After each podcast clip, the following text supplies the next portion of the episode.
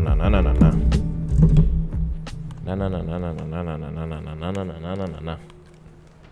Estamos grabando aquí en vivo. Estamos en vivo, Corillo.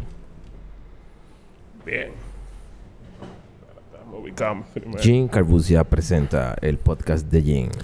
Ahora sí. bueno, estamos en el primer episodio que hago, en verdad, full del, del podcast. Ahora sí. Ahora sí. Empezando. Ahora sí, empezando full, loco. El podcast de Jim. Y para mí, de verdad, loco, o sea, es, es una vaina pila de heavy poder tener un podcast hablando contigo, loco. De, Gracias, mi hermano. Gracias. Y, y de, lo, de lo principal, loco, que yo siempre, yo soy uno de los de los panas tuyos, que a veces cuando yo me encuentro con una gente, yo digo, no, mira, yo tengo un amigo que hace esto, que hace lo otro, loco, a mí me encanta hablar de ti.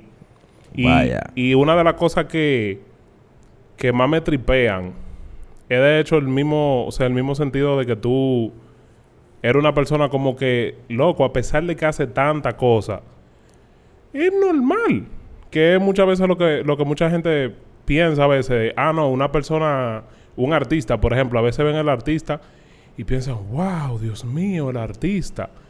Pero al final, loco, es una persona. Claro, Y eso es lo más heavy, normal. loco. Eso es lo más heavy que yo como que he aprendido de ti. Como que, o sea, a pesar de, de los proyectos que uno tenga arriba, de las colaboraciones que uno haga.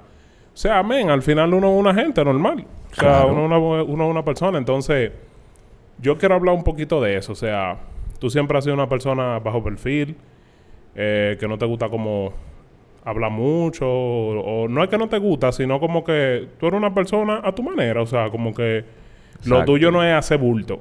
Entonces, de eso es que yo quiero que hablemos un ching. Sí.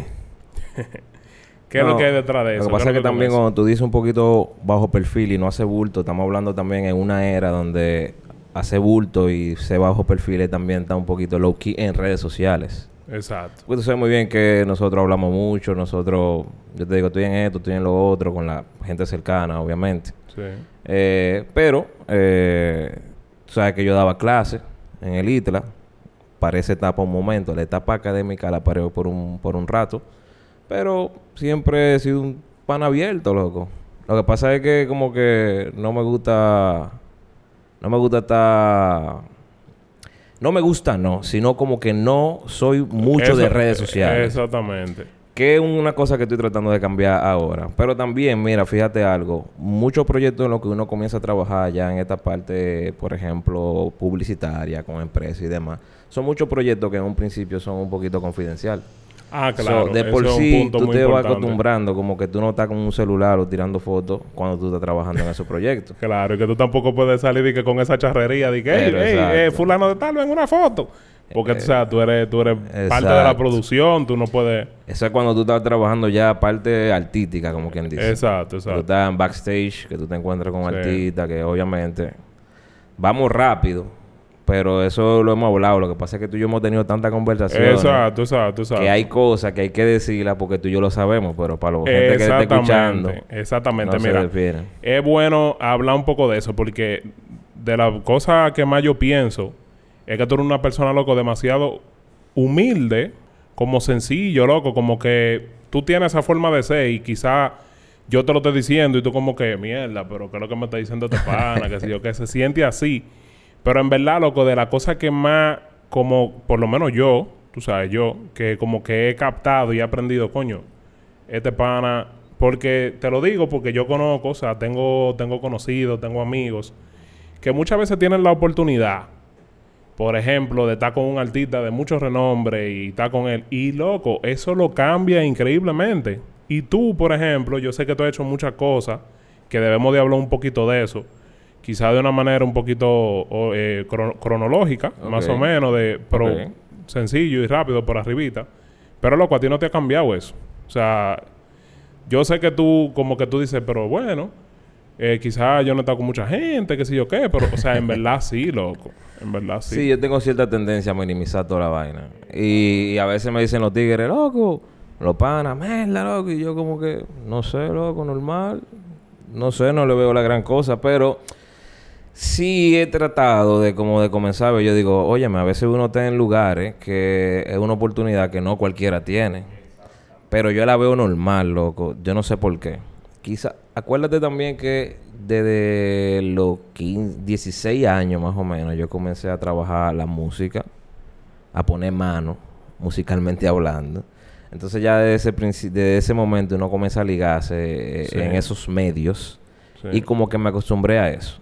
Entonces le bajé a... Me apagué full el fan a veces y, ando más como profesional y por eso que tuve que no... Yo no me tiro fotos si no somos panas.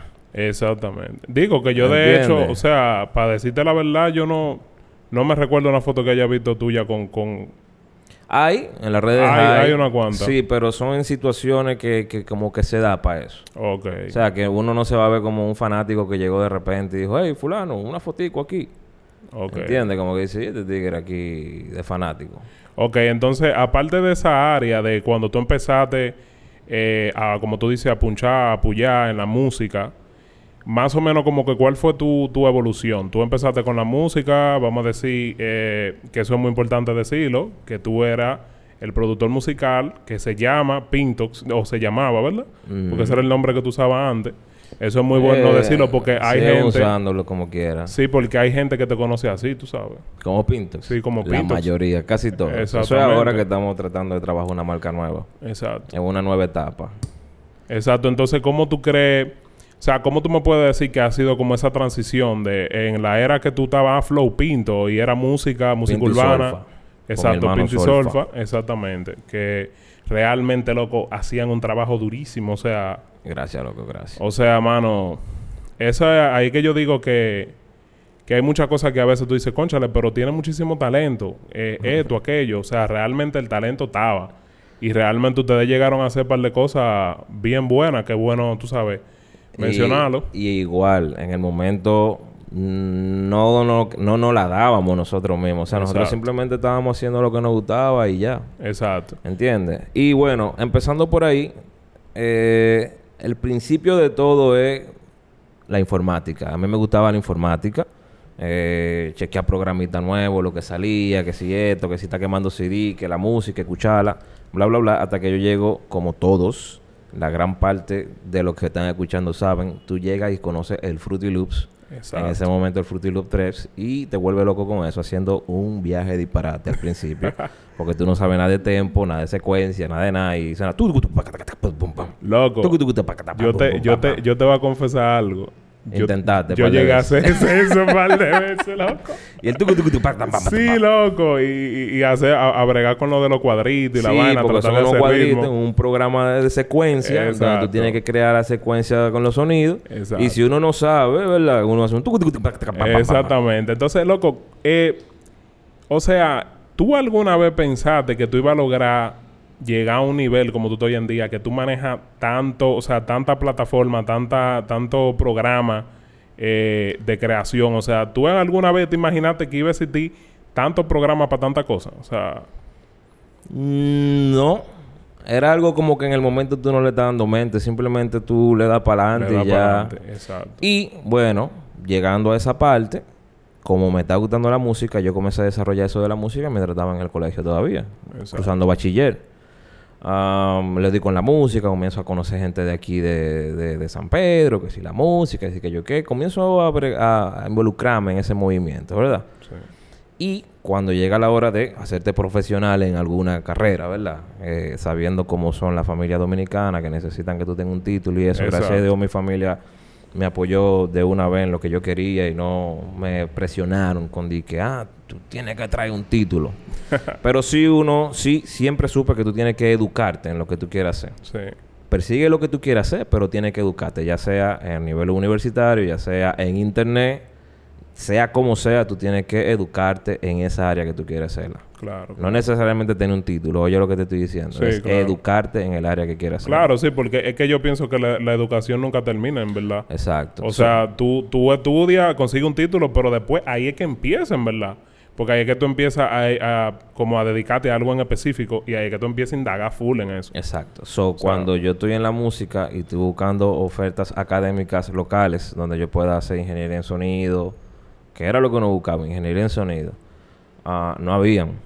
No habían ofertas locales todavía en ese momento de ingeniería en sonido. Lo más que se acercó fue el tecnólogo de multimedia en el ITLA, que dentro de la carrera de la multimedia tenía algunas materias de audio, como tres materias de audio. Y eso era lo más cercano. Y eso fue lo que cogí. Perfecto. Entonces yo llego al ITLA, donde te van a dar diseño, donde te van a dar video, animación, 3D, un sinnúmero de técnicas y herramientas, pero solamente detrás del audio.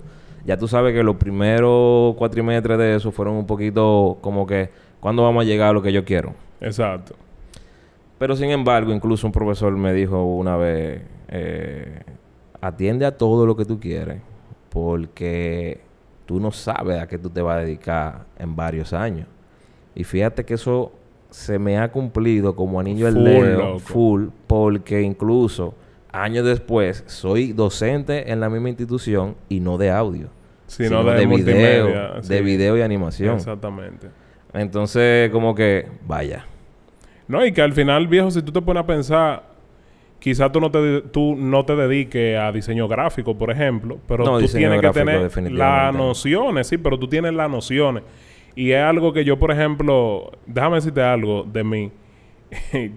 yo intenté estudiar eh, esa, esa carrera de tecnólogo en, en multimedia en el ITRA. oh sí, Sí, loco. Y yo fui a coger el examen de admisión. ok, Eh, y creo que fue eh, eh, cogiendo los exámenes que te dan, que te dan como varios folletos. Yo cogí el de matemática y yo antes era fundido con matemática. y, Loco, y se me fue todo el tiempo resolviendo vainas. con lo que te apasiona, Y, te fuiste en una. y exactamente, y cuando yo llegué allá al tiempo, eh, faltan 10 minutos, a mí me faltaban todos los cuadernillos, loco, los cuadernillos de sociales, de naturales, toda la vaina.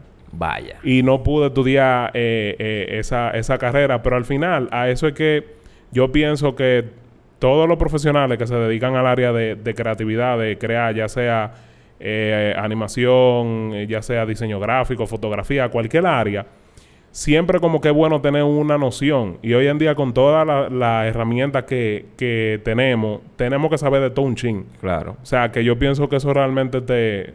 No, te- incluso realmente no me dedico, cuando yo dije no me dedico al diseño gráfico, me refería como que no me llaman, no, no doy servicio de hacer un logo, hacer un flyer exacto. y demás, pero para el motion graphics, para hacer una pieza audiovisual en motion graphics, tú tienes que diseñar. Exacto. Primero tienes que diseñarlo antes de diseñar el movimiento. Exactamente, y tener todas las nociones que hay que tener, o sea, es como que es todo como, como un ámbito 360, loco, o sea, tú sabes, por ejemplo, tú puedes hacer un sketch, tú puedes, si tú estás buscando algo que tú ne- necesitas para algún, pa algún trabajo que tú vas a hacer, tú sabes ya, o sea, tú tienes las nociones de, de cuando tú te vas a comunicar con el diseñador o con cualquier otra persona, tú tienes la noción de Claro. que lo que, tú entiendes.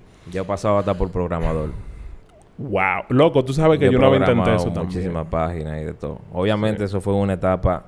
Yo he pasado como quizás por mucha etapa Por de, mucha de ver si esto es lo que me gusta. No, no, lo Sí. suelto, lo cojo otro. Pero cada, cada intento de eso me deja conocimiento porque yo hoy en día puedo hablar con un programador y nos vamos a entender. Exacto. Y cuando él me trate de explicar algo, yo lo voy a entender porque yo sé cómo va a funcionar. Ese era el punto que yo quería llegar, de que realmente eso es loco positivo por todos lados. Exacto. Entonces, en el término de, de seguir hablando de cuáles son esas cosas eh, que tú has hecho ya luego que tú, por ejemplo, estudiaste esa carrera y todo, y tú tuviste un tiempo que tú dabas clase, pero entonces, ¿qué viene después de eso? O sea, ¿cómo fue que tú empezaste ya a desarrollar tu empresa y todo ese tipo de cosas? ¿Qué viene después de eso? No, porque las clases se, acaba, se acabaron apenas tres meses. Ok. Realmente lo que viene después de eso es entre- esta entrevista. Pero no, mira. eh, luego de yo estudiar en el ITLA, eh, fue que me ofrecieron trabajo allá mismo de una vez. eh, en el departamento que se encargaba de hacer las visuales, de trabajar todo lo que es diseño gráfico, visuales, todo lo que sea comunicación visual, todo ese material que hay que crear. En ese departamento yo trabajaba en el ITLA y ahí fue que comencé a desarrollar mis habilidades en video, que ni siquiera le puse atención, mucha atención en la clase. Obviamente hice lo necesario, Claro, le puse, tú sabes, pero no era lo que me apasionaba. Recuerda que yo estoy atrás de audio. claro. Pero te voy a decir algo. Yo hacía música aquí con Solfa y todo bien, bla, bla, bla, bam, bam, bam. Comienza la era del dembow. Ok. Y yo no estaba muy de acuerdo con el dembow en sus inicios. Hoy en día ya yo entiendo que tiene una característica como tal que ya ha evolucionado muchísimo, pero en ese momento obviamente sabíamos que era un beat de playero, lo que sea, Sí. y una letra arriba, una composición, que en ese momento no lo habíamos, o quizás yo todavía no me había percatado de- del delivery, de la manera que se hacía, quizás era una característica, una característica principal que se estaba desarrollando, pero en ese momento yo no lo entendía muy bien ni tampoco lo aceptaba del todo. Entiendo. Y más como productor musical en ese momento, que hacíamos un rap diferente, que si hacíamos reggaetón, bla, bla, bla. Yo decía, esto como que no tiene una riqueza musical, pero no le vi el potencial en el momento y medio me desanimé de la música. Pues yo dije, sí, por aquí es que vamos.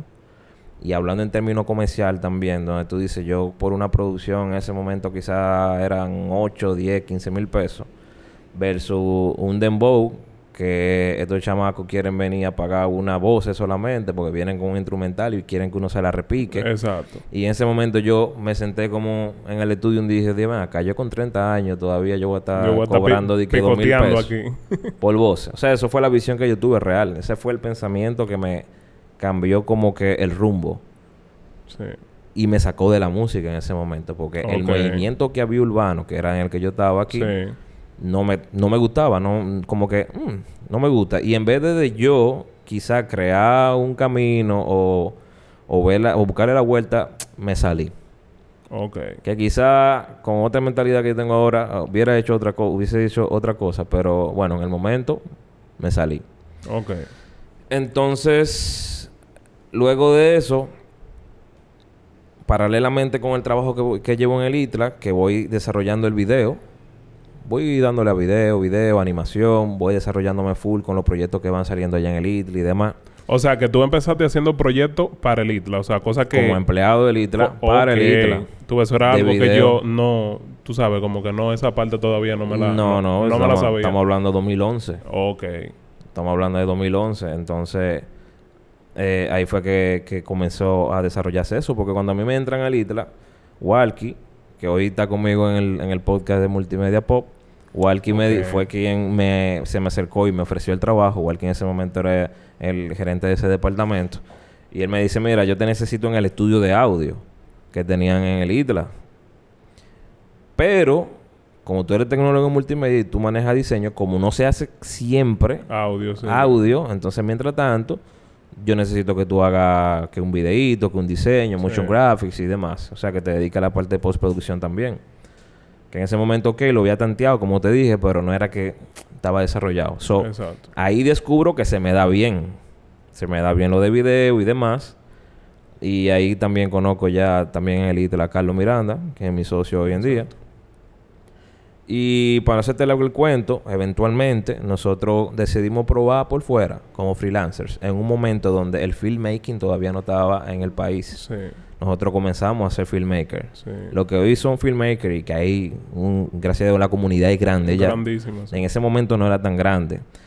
Evoluciona también con, junto con la tecnología, que vienen las cámaras de CLR, que después comienzan a grabar videitos de 10 minutos y demás, comienzan a incursionar en esa parte. So, uno tenía esa camarita y decía, óyeme, así como te tiro una foto, pues un videito Vamos a también. Ahí provecho, claro. comienza, tú sabes, ese Sí. filmmaking junto con las redes sociales, que en ese momento, 2012, 2013, comienza a coger fuerza Instagram, comienza a, a coger fuerza Facebook, pero no solamente ya como una vaina ahí para estar chelchando, sino que las empresas comienzan a usar las redes Sí. sociales para promocionarse y demás. So, las empresas comienzan a tener esa necesidad de crear contenido. Exacto. En un país eh, que las productoras audiovisuales que habían eran una estructura demasiado fuerte. Hacían los comerciales grandes de, de marketing tradicional para televisión, para radio, agencia publicitaria, una- un monstruo demasiado fuerte. Y entonces las empresas comienzan a contratar los filmmaking, los filmmakers, para hacer ese contenido diario que tiene que ir para redes sociales. Sí. Que era Y- dedicado para redes sociales. Para redes sociales. O sea, que tú puedes decir que, que o sea, esa, esa empresa tuya empezó con esa visión. Porque yo sé que ahora mismo la empresa tuya hace, o sea, hace eh, trabajo para la televisión, para radio, para muchísimas cosas, ¿verdad? Sí, sí, sí, sí. Exacto. Pero te puedo decir que también seguimos bien enfocados en la parte digital también. Ok. Que realmente cada vez, cada vez va creciendo más, o sea... Sí, porque es ya algo- hoy en día una empresa en vez de gastar 3 millones en un anuncio prefiere hacer, qué sé yo, loco, como 10 anuncios. Como los de 3 anuncio, millones que- claro, o sea... en, la- en el año entero. Exacto, exacto. Entonces lo que te estoy diciendo es, por ejemplo, eh, yo digo, cuando a mí se me da esa oportunidad con la parte corporativa de hacer un video, me acuerdo yo que en el ITLA decidimos, en el ITLA no, sino con Carlos, Ajá. decidimos ver eso, eh, la parte corporativa. Carlos me dice, yo tengo para el cliente, voy a buscar para el baño. Le digo, no, vamos allá, loco. Y Porque ya yo tenía la, el nombre de Animatox, ya yo lo había trabajado en videíto con los panas, Ya tú tenías... con Williana. Sí. que William y yo siempre andábamos para arriba y para abajo, haciendo cositas aquí, que sí que yo qué. Porque uno seguía atado a la música, entre comillas, haciendo videitos. Sí. Pero que también yo lo hacía para entrenarme. Yo dije, déjame ver. Déjame ver, fulano, vamos a hacerte un videito con la canción. Que es lo que yo le digo a los muchachones. Muchachones, si ustedes quieren aprender, agarren un pana que cante y háganle un video. Y háganle un video, Y claro. aprenda de eso. Y es mejor, porque si tú lo llamas y le dices, te voy a ofrecer un video.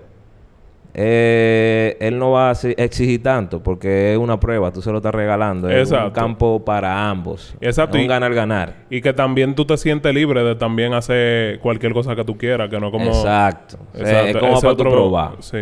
Es como, es como para tu probar. Y si tenemos que hablar de género, con rap es mejor porque con rap tú puedes... O sea, tú sabes que un, un, un pop, un reggaetón lleva, ya tú dices, una producción grande. que Mucho- tenga un mucho elemento, sí. bonito, bla, bla, bla. Sí. No. Busca un rap que sea hablado, que tenga más concepto. Y que uno puede hacer un con poquito... filming, Sí. tú resuelvas. Bueno, la vaina es que que después con Carlos me dice, vamos a darle corporativo, a ver si consigo por Levana. Y le digo, loco, métele, vamos, vamos arriba. Manín, y realmente, gracias a Dios, el primer proyecto que nosotros conseguimos después que decidimos hacer eso fue con Grupo Universal, que hasta hoy en día Perfecto, sí. todavía estamos ahí después de tantos años. Durísimo. Gracias loco, a Dios. durísimo. Y yo me acuerdo que hablando en cifra aquí, en ese momento, el proyecto era como de 230 mil pesos. Y ese fue el primero. Y yo dije, pero Wow. ven acá, manín. Pero aquí, ¿eh? O sea... Pero ¿y ¿Y qué qué, es lo que era lo que yo estaba haciendo? Di que picoteando voces para hacer dembow. De que dos mil pesos por voces. Sí, loco. Entonces, ahí es que yo de verdad que solté el género en banda.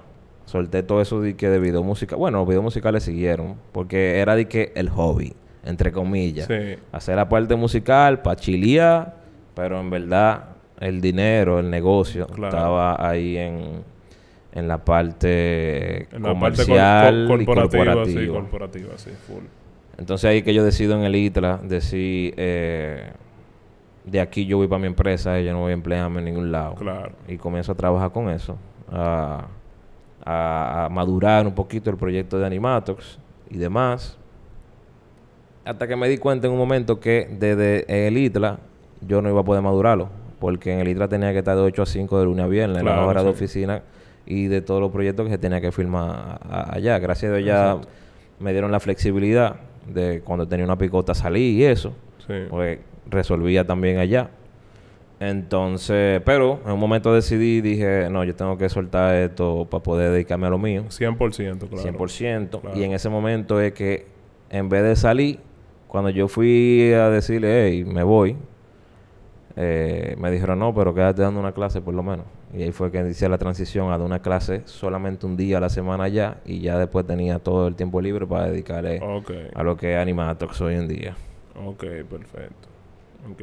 Entonces, eh, tú me dices que tú tuviste hasta ahora dando clases. O sea, Hasta diciembre. wow, loco. Porque, o sea, yo pienso que ese asunto de dar clases tiene mucha ventaja, que yo me imagino que, que te ayudó mucho a mantenerte siente- siempre como actualizado, Claro, claro. full. Pero me imagino que ahora también tú tendrás mucho más tiempo también para explorar otra, otra área, quizá ponerte... Sí, porque mira, te cuento. Lo de mantenerse actualizado para la clase, claro que es un plus. Pero también tú tienes que mantenerte actualizado para manejar la empresa y seguir no- innovando y seguir dándole al cliente la técnica nueva. Exacto. Porque salió una técnica nueva de repente. El cliente te va a llamar, una agencia te va a llamar y te va a decir, mira, lo que está matando en las redes ahora, que Innovación, esto, que, que claro, yo, que, lo otro. Mm, pa. O tú le llamas a la agencia y le dices, mira, eh, para este proyecto Tenemos podemos usar esto que se está Claro. haciendo ahora, que, que yo qué. o mira, tengo algo, algo en mente, eso tú no te puedes quedar atrás. Independientemente que de clase o no, si tú estás en el ambiente, si tú estás trabajando, tiene que estar en la vanguardia. Claro, a la- a la claro. vanguardia. Claro, hay, hay que siempre estar eh, actualizado. O sea, eh, es una cosa que yo siempre digo, que eh, esto a lo que nosotros nos dedicamos. Digo nosotros, porque aunque yo no estoy a ese nivel tuyo full. No, pero multimedia, Sí, pero sí es multimedia. Podemos claro, decir que es multimedia. multimedia. Yo digo que es como que eh, está muy está tan relacionado con la tecnología y como la tecnología avanza tan rápido, o sea, Claro. hay que estar demasiado full en eso. Súper. Entonces, eh, yo pienso que ya eh, tenemos un poco de información de más o menos lo que tú haces a través de Animatox y todo ese tipo de cosas. Que quizás no tengamos el tiempo para decir las tantas cosas que tú has hecho. O sea, son demasiado trabajo eh, eh, grande que tú, que tú has participado. No, y tú también has participado con nosotros. Claro que yo he participado también, que he hecho fotografía fija y todo ese tipo de, de cosas. Pero también, algo que tú mencionaste, es la música. O sea, todavía la música yo siento que es algo que es pasional tuyo. Que ese es como Es tu así. hobby, es como tu hobby, Mm, pero como que eso te es más que un corre. hobby.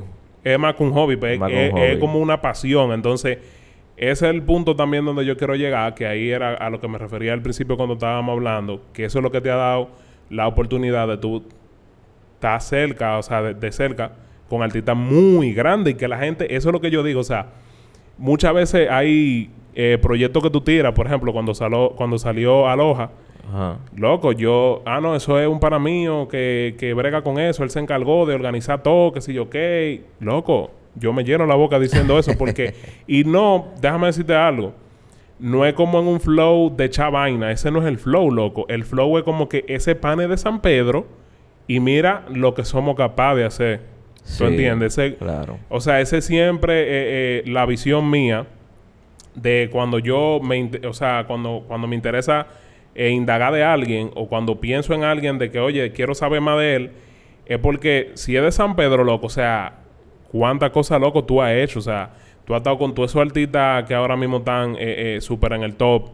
Y eso es algo muy importante. Y eso yo pienso que es una experiencia que te, que te ha enseñado muchísimo. Claro, y sigo aprendiendo porque apenas yo estoy empezando de nuevo en este viaje. Exacto. Pero siguiendo la historia, entonces, para llegar a esa parte donde tú dices, eh, luego de que estoy dando clases, estoy trabajando video, recuerda que como no es mi pasión, como tú dices, aunque se me da bien, no es mi pasión, realmente estoy como con trabajo. O sea, es como que cuando tú trabajas, un, tú vas a andar tirando fotos y vaina. ¿no? Es un trabajo que se te da bien. Se me da bien y lo hago y como que no estoy en, en esa chelcha. Sí. Tú sabes que aquí, gracias a Dios también, eh, durante esa etapa, eh, trabajé videos musicales y gracias a Dios eh, tengo, tuve la oportunidad de trabajar, por ejemplo, con Ilegales, Sí. Manny Cruz, eh, Mili Quesada, Eddie Herrera, eh, Vaqueró desde el principio Sí, aquí también. sí. Acuérdate que estábamos haciendo Sí, cuando, con cuando se hizo el uno y, y todo eso. Exacto. Eh, y luego de eso, paralelamente, vienen, acuérdate que están los muchachos en Puerto Rico también metiéndole a su proyecto, eh, Mambo King y DJ Luyan.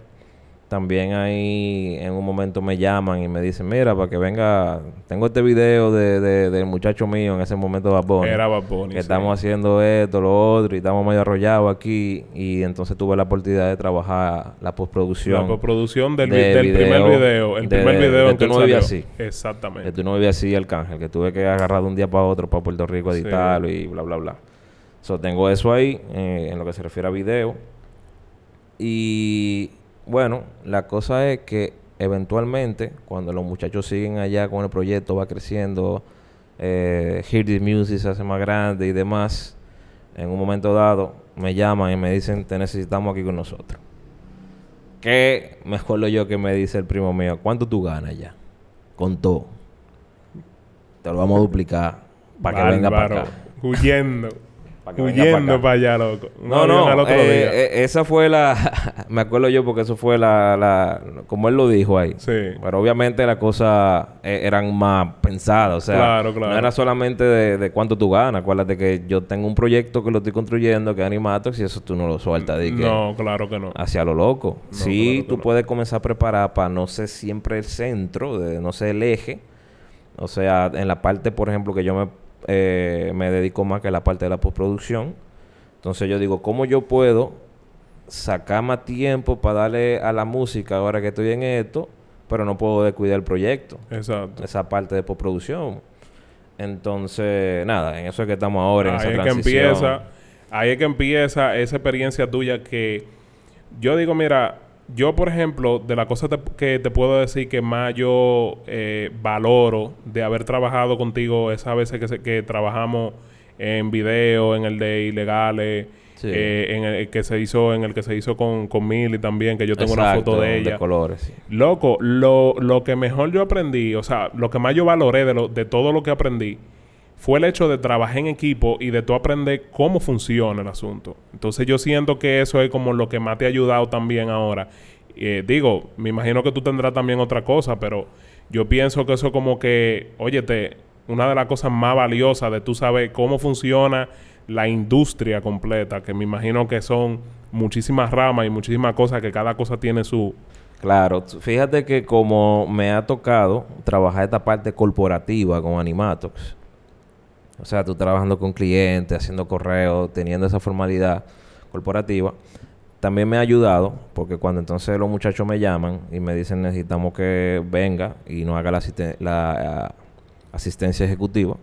Ese es el nombre del rol que tú estás desempeñando ya, ¿verdad? Sí, eso es como un asistente. Exacto, Pero pero hay que como yo son los CEO, Exacto. Entonces tengo la asistencia ejecutiva y tengo ciertas cosas que puedo decidirlas sin tener que consultarla sí, claro. como tal. Entonces, por ejemplo, como tú dijiste ahorita, trabajar todo esto de aloja, obviamente un trabajo en equipo, hay cosas que son mi responsabilidad, hay cosas que tengo que dar seguimiento, cosas que yo busco, cosas, o sea, es un trabajo de equipo, no solamente eh, de que yo fue a Hawái. Exacto. Pero es más fácil cuando entonces yo tengo que comunicarme, por ejemplo, por así decirlo, cuando tengo que escribir un correo a Sony, que si tengo que comunicarme con Spotify, que si tengo que comunicarme con esto, con, con la gente de la campaña, con esto, con bla, bla, bla. Más fácil escribir un correo, es más fácil Claro, tener porque ese ya- trato porque ya tú tienes ese background, sí, claro. claro. Más fácil tener ese trato profesional que cuando tú estás como random, en la parte creativa solamente, como artista, como que tú dices, ah, ¿cómo le entro a este muchacho? ¿Cómo le respondo? ¿Cómo se escribe un correo? Exacto. Señores, eh, qué, qué increíble, pero hasta escribir un correo de la manera correcta y, y solicitar las cosas de la manera correcta, la asistencia o, o solicitar algo, eso ayuda. Ayuda muchísimo, sí. Eso ayuda a ese manejo que tú tengas corporativo o no. Ayuda Entonces, son de las cositas que vengo aportando. Sí. Fíjate que también la dirección como tal la dejé. Porque dije, ok, tengo esto, estoy trabajando esto aquí con los muchachos, estoy aprendiendo muchísimo, cada día más de la industria eh, latina e internacional. Pero también acuérdate que tengo la sangre de productor por ahí, que la tenía apagada. Claro. Pero dije, quiero intentar de nuevo, porque al final eso es lo que me apasiona, no el es video. la pasión, claro. Señores, cuando a mí me preguntaban a cada rato, ¿cuándo tú vas a grabar tu película? Porque eso es lo que dicen. Sí. Si tú grabas video, significa que tú quieras una película Sí. algún día. Y no necesariamente. Que incluso en esos momentos que estaba full en video, yo prefería que me preguntaran cuándo tú vas a editar tu primera película, porque yo siempre he sido más Más de postproductor postproducción, claro. que director. Lo que pasa es que a veces tú dices, bueno, tengo que dar un paso más para el frente también y, me- y ponerme la batica, como dice, el de- como dice Vladimir. Ya. Entonces, me decían, ¿cuándo tú vas a grabar tu primera película? Y yo decía, mira, en realidad, nunca he soñado con grabar una película. Eso no es lo mío. Y es normal. Normal. Porque esa no, eso no es la pasión tuya, en verdad. O sea. y Ahora, yo- que y- sí, que sí. Hace un álbum Exacto. como productor Como discográfico. productor discográfico. Ni siquiera como productor musical. Ni siquiera como compositor. Es dirigir ese álbum, ese concepto, hacer que las cosas sucedan, hacerlo realidad. Perfecto. Y estamos en ese camino, estamos aprendiendo y estamos viendo qué es lo que hay. El flow como de... Eh, es una pregunta que te estoy haciendo que, que me interesa saber. El flow como de, de ser productor discográfico es más como una manera de uno dirigir. O sea, tú decir, bueno, hay un productor musical, está la persona que se encarga de la composición, de esto, el, el, el, el que escribe la letra, etcétera. Entonces tú eres una, como una persona que tú hace que todo eso se mezcle y entonces tú dirigir qué es realmente lo que se necesita de cada cosa, cuál es el rumbo. Ese es el flow. Sí, una de las una de las definiciones, así por decirlo, una de las responsabilidades que tiene un productor discográfico, mano, es tener la visión. O sea, porque tú puedes tener un artista y tú lo ves y puedes un diamante en bruto y tú decir, oye, este chamaquito podría escucharse bien sobre un afrobeat. por así decirlo, por mencionar uno de los géneros que ahora mismo me está gustando Sí. mucho. Este muchacho se puede escuchar bien sobre un afrobeat, pero tú también decís, ¿quién me puede hacer un afrobeat como yo lo tengo en mente? Ah, tal fulano, productor musical. Pero yo quiero una canción que hable de tal vaina, o sea, tú como contactaste con el compositor y luego que tú tienes todos esos elementos, cuadrar el estudio, o sea, todo eso que tiene un poquito de producción ejecutiva también si tú también estás aportando el dinero. Si tú estás aportando el dinero, tienes producción ejecutiva. Y si está en la visión, también la, la producción discográfica. Exacto. ¿Entiendes? Y hace que suceda, hace que ese MP3 esté materializado ya, ready para subir a la Sí. plataforma, ese, ese WAV. Ya eso es... Tú lo lograste. Ya. Ok. Ok. Entonces, esa, esa Lo que pasa, siendo... perdón, lo que pasa es que esas son una de las profesiones que no se vende fuera. Exacto. Esas son una de las profesiones que tuve mucha gente backstage que tú dices, ¿qué hace ese tigre? Ese tigre no hace pita, ese tigre no canta, ese tigre no compone, ese tigre no hace nada, dicen, ese tigre hace algo. Sí, pero lo, lo que yo te quería preguntar, eso no se estudia tampoco. O sea, no hay ningún sitio donde enseñen producción discográfica. O sea, como una carrera, ¿no? Lo que pasa es que tú tienes music business, tú lo estudias y te enseña más o menos cómo que se cuadran, la- la- cómo se maneja la industria musical, o por lo menos te da un, una guía, porque cada negocio es diferente, eh, depende de las partes. Eso de que, que según la ley me tocan tanto, no es tan así. Eso es según lo que tú y yo acordemos. Perfecto. Pero obviamente la industria tiene ya como unos, eh, unos antes, o sea, antecedentes, cómo se van haciendo, tiene unos ejemplos que siempre son como una guía, ¿verdad? Que tú Sí, dices, claro. Eso se hace así de tal forma, porque todo el mundo lo está haciendo Sí, así, pero la industria va cambiando. Exacto. Que me imagino que el cambio de la industria va muy ligado con la, con la tecnología. O sea, Puede ser. Puede ser, ¿verdad? Obviamente. Porque O sea- antes, antes de los CD era con cassette, antes de los cassette era con discos, qué sé yo. exacto. Y después de los CD con digital. Exacto. Mañana no sabemos. Exactamente. Exactamente. Bueno, viejo, yo, o sea, quisiera decirte una, una cuanta palabra que no sé si te van a gustar, en verdad, porque yo sé que tú eres una, una persona que, que no le gusta mucho eso, como que, como que le digan cosas así, eh, como que lo exalten. Pero en verdad, viejo, para mí me hace sentir muy bien poder estar conversando contigo porque yo te admiro muchísimo. Y como te digo, más de yo verlo de que ah, eh, Freddy, eh, Freddy fue el que hizo la postproducción del primer video de, en que salió Bad Bunny. O sea, no ese es el flow, tú sabes. Eso no es como lo que me llena a mí. Sino lo que me llena a mí es como el flow como de, oye, mira la forma de él a pesar de todo lo que él ha hecho. Y de las cosas que obviamente te faltan por hacer, porque te faltan muchísimas cosas. Que eso era algo que yo te iba a decir ahorita. O sea, mira como con Animatox, tu primer trabajo fue súper grande, un, un proyecto grande. Y loco, esa fue tu manera de tú empezar. O sea, tú empezaste, o sea, empezaste bien, ¿tú entiendes? Sí, eso, porque mira, eh, es que una pregunta difícil siempre que me hacen. Me dice, mano, ¿cómo tú te, cómo tú puedes ir introduciéndote en el mundo corporativo? y vaina?" Y yo digo, mira, yo no sé. Pero tú estás ahí, yo, es que, es que yo me metí como de repente a lo loco. Fue como que me metí y ya. Es una cosa increíble porque cuando tú logras conectar en ese momento, si mal no recuerdo ya, porque hasta borrando todo y ya. Luego de Universal, ahí mismo el siguiente cliente fue Grupo Ramos con La Sirena y Superpola. Y ya después de ahí para adelante, o sea, gracias a Dios, nosotros hemos acumulado un portafolio bueno de, de- de- de empresas y proyectos. Pero siempre ahí, manteniendo más o menos ese esa, esa, ese nivel de, de empresa y demás. Y tú sabes muy bien porque también trabajamos con ciertas cositas también. Sí, claro. En su claro. momento Metaldón creo que trabajamos. Sí, en Metaldón. Uno de los trabajos, sí, Caucedo. Eh, fueron de, de los trabajos viejos que, que más yo sentí como que pude dar de mí. Tú sabes, en verdad, son trabajos muy buenos que no es solamente que tú dices de que, ah, lo que te pagan.